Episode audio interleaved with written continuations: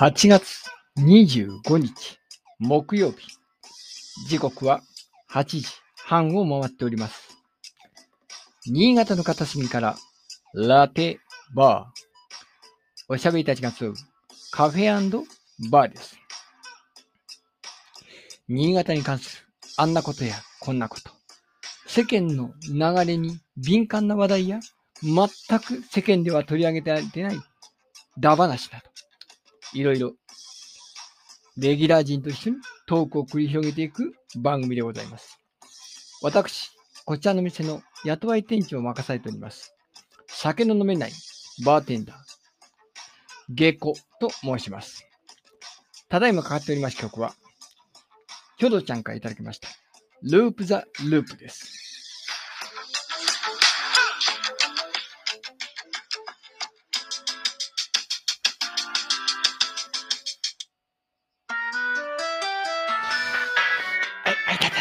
あいたたたた、あいたたたたたたた。いやいやいやいやいやいや、大変です。大変なんです、皆さん。いやー、最近ね、雨が降って、新潟もようやく涼しくなってきたなと思って、油断したせいか、ちょっと、うん、軽いぎっくり腰になったようでございます。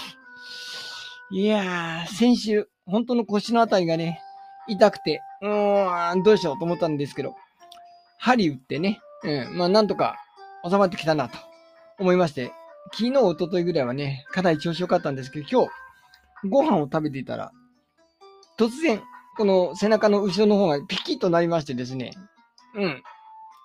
まあ腰ではないんですけどね、正確に言うと、背中のあたりなんですが、前回以上にちょっと痛くなってしまいまして、まあ慌てて電気当てたんですけど、なかなか治らず、あわ、もう一個、さらに整体まで行ってね、ちょっと背中を押してもらい、なんとか今、うーん、しのいでる状況でございます。皆様、天気が変わってね、暑さ寒さが、こう、うん、上下が激しいございますけど、こんな風にならないようにね、寝冷えなどにもお気をつけください。はい。下校はね、一応運動してるんでね、運動不足からなるということはないとは思うんですけど、まあ、ちょっとわかんない状況でございます。うん、背中の後ろあたりが痛うございます。うん、どうしたもんねやな。あ、まあまあまあね、まあそうでもそ、そんなに、あの、ひどく痛いわけじゃないんですけどね。うん。とか言ってる間にまだまだレギュラー陣が来ないですね。どうしたんだ？どうしたんだ？うんうん。来ないぞ。うん。まあ、お店は開けてますからね。もう少しこのね、天気の話しますと、うーん、雨のね、影響、うん、東北なんかはあ結構激しい雨降ってたりとか、九州の方でもすごい雨だったんですけど、新潟の方はそこまで、あのー何か水害、そんなになかったんですけどね。まあでもこうやって、えー雨がしとしとしとしと今も降ってますしね。うん。そろそろ、あのー田んぼの方も、うーん、うーん、稲刈りの時期ですんでね。お、初見です。嘘つけ 嘘つきーん まあ、ガーゴですね。ぶこんばんは。こんばんはおーい。どうもどうも。初見で入ってます？す。ということだ？聞こえてますか？大丈夫ですか？聞こえてますよ。聞こえてますよあれなんか。私が入った途端にちょっと音声が変わったぞ。お？ほ？うほ？う。そうなのかな、はい。あ今ちょっとね、音量を変えました。ううんるさくないですか？私今いや、喋ってて。全然大丈夫ですよ。うん大丈夫ですか？あのー普通にス、あの、うん聞いてるだけ、リスナーの時と、あの、スピーカーでやってる時で音声ちょっと変わるようでございます。ああ、そうなんですね。うんうん。へえ。そっかそっか。うん、ちなみに、あのーこのポ、えーっと、あ、二人になると音が小さくなりますね。なるほどほら。ほら。うん、ほうほう。やっぱり。うん、やっぱ音がちょっとね、一人で喋ってる時と、複数人数がこうやってスピーカーで喋ってると、やっぱ、そんだけ結構圧がかかるんでしょうね。データに。パワーっていうかね。うんうん。そうかも。いやー、うん安倍先生来ないですね。うん。ねえ。はいまあまあ、あのね、季節の変わり目なんで、いろいろあるんじゃないですか、うん。まあ、なんだそりゃ。あ誰かのー聞いてる皆様におお伝えしますと、ふフージーさんがね、お仕事うんのスケジュールの都合で今日は、えー急遽出れなくなってしまったので、じゃあ3人で頑張んべえと思っていたら、安倍先生が何も連絡がない。うん、ということは、今、まだ生徒が帰ってないのかな？うん、うん。そんな感じでございますね。あ、バイトしてます。あ、コメントは書けるのね。はい、なるほど、なるほど。はいはい。じゃあ、あのーラジオのね、前でこう風船を膨らましといてください。はい。そう。いや、なんかね、富士山ね、あの、これ生配信で言っていいかわかんないですけど、あの、前ね、なんだっけ、下戸さんと私で話してたのかな？なんか、その富士山、バイトってなんだろうね？で聞けるしさ、うん。コメント書けるしさ、うんきっとさ、パチンコ屋の景品じそうそうそうそう。そうそうそう。そんな話してたんだよね。うん。してて、うん。はい、今、あのげえー、と思ってるかもしれないけど、いや、そうなんじゃない？ってこっそり聞けるしさ、って言って、あの、いや、本当のところは、まあ、ここ、くださいね。あ、ええデコさんも職場に来ました。確かに職場ですな、あそこは。うんうん。ああ、うんそうなんだ。あ、うんそうなのね。この間、あええのー、富士さんがね、このうん大道芸をされるってところの横が、うんうん、体育館の横が職場だということらしいんですけど、あ、安倍先生が安倍先生がようやく来ましたですな。はいはいはい。お疲れ。様でございます。ううんんうん。こんばんは。お疲れ様です。あ何も連絡なかったんで、あ、もうこれはもう前半来ないのかなと思ってましたよ。あのテ、テスト期間でちょっと生徒がずっと質問で残ってたんでですね、ちょっとすいませんでした。いやいや、あの、はい仕事が第一でございます。うん。はい。大事よ。お金の匂いがするやつは大事よ。そうそうそう。ね そういうことじゃないか。あれですね、うちテスト前は基本代プランなんで、定額制なんで、あ、なるほど。えサブスク、サブスク？サブスク、サブスク、そうそう今で言うところのサブスクだね。うんサブスクだから、そうサブスクそうそうそうそうそう。ええあ、のりだからこ D 生徒からのお世話に残って。我々夫婦によるフージーさん追っかけ動画を YouTube に2本上げてありますんでね。ラあ、テバー。見ましたよ、見ました、見ました。あ見ましたか。うん。うん、風船のやつね。そうそうそうそう。1分にギュッと短くしまして、ね結構いっぱい撮ったんいやいいですけど。よね。うんうん。あのーうん意外にね、あの、安倍先生の農作業のやつも結構な回転数が あるんですよ。ね か回転数再生数？再生数うん。。そうそうそまあ、確かにえー珍しいですよね。あの、あの田植えってもうさ、なくなっちゃうんですよね、もうすぐ。う。そうそう平成な、えー平成令和になるとおそらく。うんだからそういった意味でアーカイブしてるっていうのは珍しいのかもしれないですよね。そう本当にね、あのご家族でやってるっていう、こう、生き生きとしたね、あの動画ですんでね。うんうん。都会の人にとっては結構珍しいのかもしれないですね。そう、んあの、あの規模の、あの、田植え機って、人が乗ってる田植え機って、もう5年、10年するとなくなっちゃうはずなんで、おそらく。もう自動化するんでね。なので、うんそういった意味で珍しいアーカイブなのかもしれません。うん。はい。そうですね。まあ、さっきも言ったんですけど、フージーさん、こうやってコメントいただいてますけど、今日はお休みということなんで、その分、あ、お休みなんですはね。頑張っていただきたいなと。バイトしてますって書いてあるけど。で、さっき喋ってたんだけど、私、下校はちょっと今、あのぎっくり腰を軽く患っておりますんでね。ほら、うん。ぎっくり。ぎっくり、ぎっくりって感じで、うん。えーこの季節のこの気圧の変化か、あるいはこの温度差か、まあよくわかんないんですけど、うん。まあ疲れですね。ぎっくり腰は疲れですよ。う。うんん。うん。あ、夏のねガーコさん今年の夏は半透明ではなく、何々が流行ってますね。これは〇〇〇とは何でしょなんだと思います？あえの、ほら、中身が見えるやつ。あー、タピオカ違う。違う。うもう3年ぐらい前じゃない中身が、タピオカの中身ってなんだ？わかった中身が見えるあれでしょ？え？白いたい焼き。あ 確かに。でも、まあ、たい焼きだから中身が見えてもいいけどね。ーうんそれ、それじゃないんですよ。古い。古い。あのー北極とか南極にいるく、あのーなんだっけ、あのこの妖精のような、クリオネ。うん、栗をね、クリオネ、あ、いや、違うんですよ。え、まあ、のり、のりこに、まあ、カバンは、まあ、そう、カバンもそうなんですけど、色、色的なことを言うと、なんて言いますか？半透明じゃなくて、いスケスケ。スケスケ。マジか、昭和丸出しじゃないか、ちょっと。イースルーとかスケスケとか、今年違うんですよ、全部。全部違う。違うんですね。全部違うの。今年はね、その、うもう、シースルーとかスケスケとかそういうことじゃなくて、うん若い人は今、クリアって言うんです。クリア？クリア。クリア。おいおいおい、スケスケってもう、大正時代じゃないですか、大正時代。大正時代の、ちょっと、あそう、だから、スケスケって聞くと、なんとなく縁起のいい感じしますよね。うん。ああ、まあね、そうですね。ええ本当ちょっとなんか私には変態さしかちょっと聞こえないんだけど。いやいや、こいつは春だね、みたいな感じになりますよ。スケスケって聞くと。うん。あ、そういうこと？なんかちょっと、江戸っ子的な感じ？いやいやいや、まあまあまあ、あのあまり深掘りしなくて結構でございます。あ、そうなんだ。じゃあ私はちょっと理解しないまま、じゃあ先に、先に進めていきます。で、そまあの何、そうそうそれであの、クリアが流行ってる。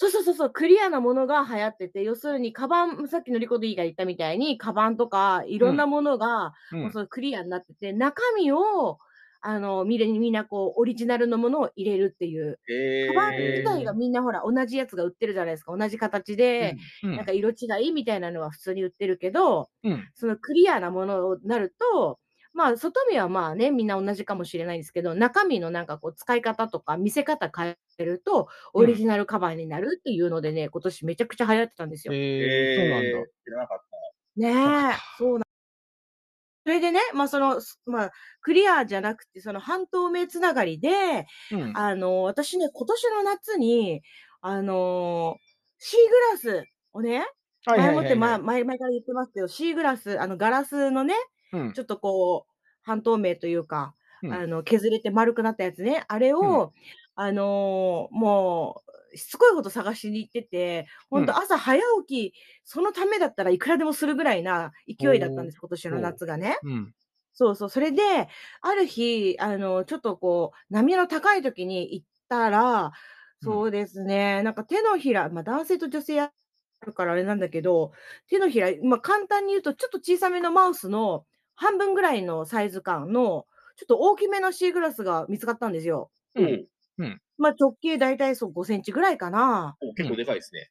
そう、結構ね、でかいですよね。で、結構大きめの、あの、シーグラスで、で、それにね、数字の5、うん。で、なんかあの、上になんか山みたいなのが書いてあって、あの、見ましたよ。なんかよくわからない、このマークがついてるってやつですね。そうそうそうそう、マークがついてて、その次に20って書いてある、なんか文字書いてあるシーグラスが見つかって、うん。で、これなんだろうねって友達に聞いたら、浮き玉じゃないって最初言ったんですよ。うん、うん、うん、そういうことも考えられるかと思って、絶対あの、飲み物の瓶だけじゃなくてね、うん。うんあ浮き玉、なるほどと思ったけど、でも別の友達が、なんかツツイッターでさ、聞いてみなよって言って、あの、なんかつぶやいてみたら、うんいろんな人がリツイートしてくれて、うん。で、なんか全然知らない人のところまでたどり着いちゃったんですね、そのシーグラス情報が。うんそう。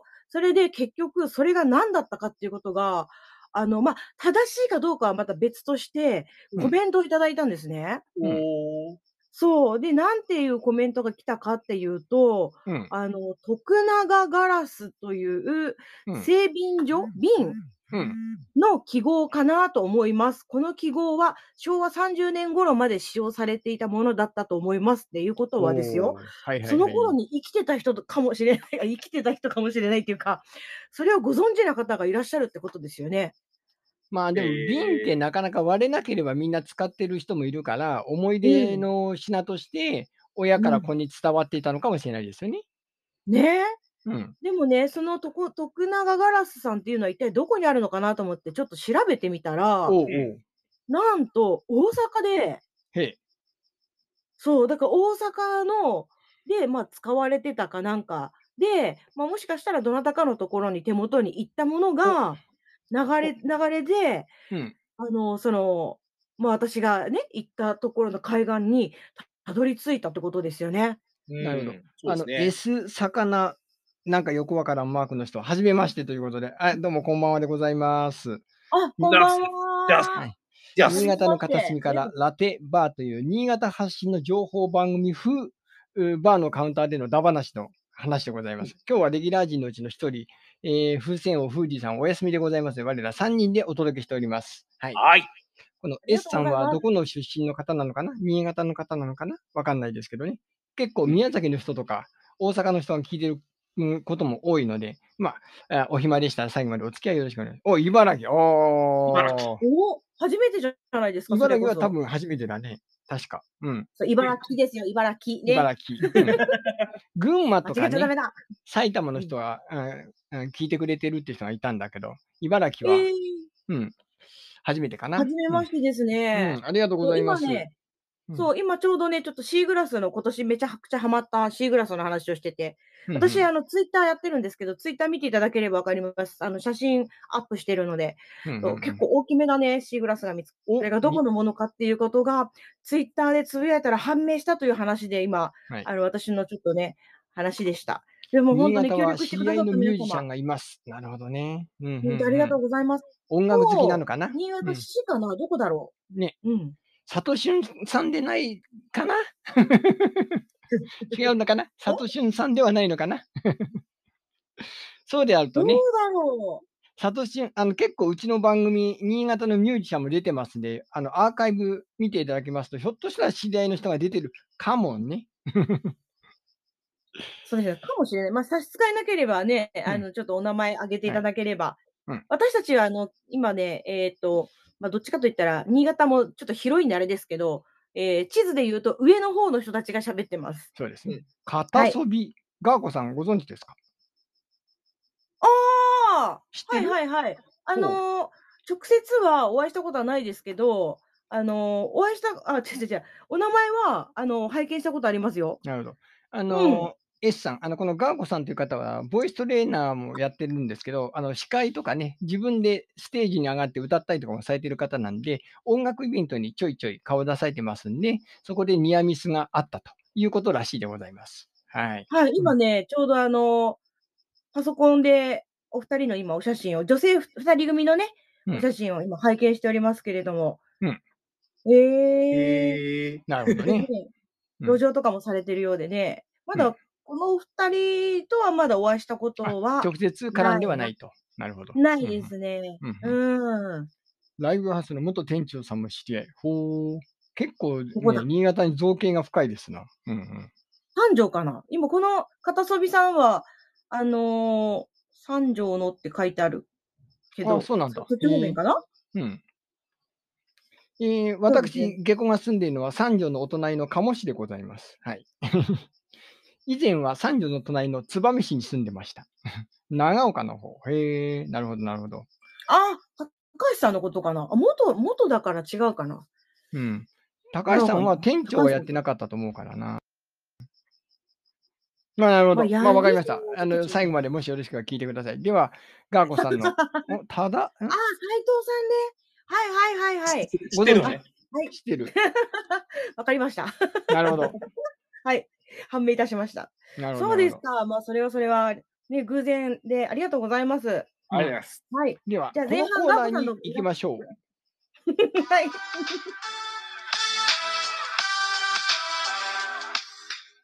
ラッテボーどうというわけで、ガーコさんの占いのコーナー。えー、あイエーイ、メモはいるんだっけ、今日？そうそう、今日はなんかメモがいるみたいですよ。うん。そうそうそう。今日ね、メモ用紙がちょっといるんですけれども、ない方はちょっと、知ら、ないんかい。ない方はちょっと用意していただいてですね、ぜひぜひ、はいえーこの占いコーナーに参加していただけたらと思います。まあ、私の占いのコーナーはですね、まあ、あの、星占いとか、あのー何ですか、生年月日占いとか、そういうことではなくて、まあ、比較的心理テスト的な感じが多いかなとはい思いますね。はいはい。初めての方もね、いらっしゃるかと思いますが、よかったら参加していただいて、うんあの、比較的簡単です。メモがあるってことは、えー、これからですね、これはいくつだろう。いくつか、えー質問をしますので、当てはまる個数がいくつかということを、うんえーチェックしていただけたらと思います。まあ、いやー正の字書いておけばいいってことですね。はい指折りでもいいですし。はい。まあ、そんなことで、じゃあ早速ですね、スタートしてみたいと思います。は。はいじゃあですね、これからいくつか質問いたしますので、あなたに当てはまるものがいくつあるか数えてみてください。はいはいでは参ります。まず一つ目、服装は地味な方だ。うん。どんどん言っていきますよ。どんどんはい読んでいきますね。うんはい、二つ目、旅行に行ったら職場に必ずお土産を買ってくる。うん。はい、三つ目、集団行動が嫌ではない。うん。四つ目、飲み会では2次会、3次会まで参加する。うん。はい。5つ目、LINE のグループはかなり多い。LINE やってない人もいるかもしれませんけどね。うんはい。いいですかね。じゃあ次、SNS の友達の人数は100人以上だ。まあ、これはどれでもいいですね。まあ、複数やってらっしゃる方はね、どれでも結構です。はい。じゃあ次、一人で食事をすることは少ない。はい。うーん。どうでしょうかね。一人で食事をすることは少ない。はいか、いいえですね。当てはまるものがいくつあるか数えてください。うんはい、じゃあ次、忙しそうにしている人を見たら手伝ってあげる方うん。かどうか。うん。はい、いいですかね。じゃあ次、えー鍋や焼肉など大勢で食べるものが好き。うん。はい。じゃあ最後いきます。うん。どんなタイプの人とも話を合わせられる？うーん。うん。はい、以上これ。れ10個の質問ですね。はい。以上10個。はい。なるほどね。えー服装は地味な方だ。はい。旅行に行ったら職場に必ずお土産を買ってくる。あ、そっか。合うものだからね。合うものね。えーはい。で、集団行動が嫌ではない。飲み会では2次会、3次会まで参加する。LINE のグループはかなり多い。SNS の友達の人数は100人以上だ。一人でしゅ、えー食事をすることは少ない。忙しそうにしている人を見たら手伝ってあげる。鍋や焼肉など大勢で食べるものが好き。えーどんなタイプの人とも話を合わせられる。さて、あなたはいくつ当てはまりましたか？早速はい結果を見てみましょうということで、はい。はいえーと、じゃあ、下戸さん、いくつ当てはまりましたか、7個。?7 個。はい。うん安倍先生、奇遇ですね。7個。おマジ。か。どっちか外して。のりこ D は？のりこ D は あ、聞いてるか？聞いてないかな？他の方も言っおっしゃってくだあ、さいね。6個。おーうん。うん他の方もどんどんぜひ何個何個って言ってください。よかったら。うん。はい。6個ね。6個と7個ね。みんなトントンやな。うん。はい意外に社交的。みんな社交的。うん。そういうことですね。うんはい。じゃあですね、これで一体何がわかるのかと言いますと、うん。はい。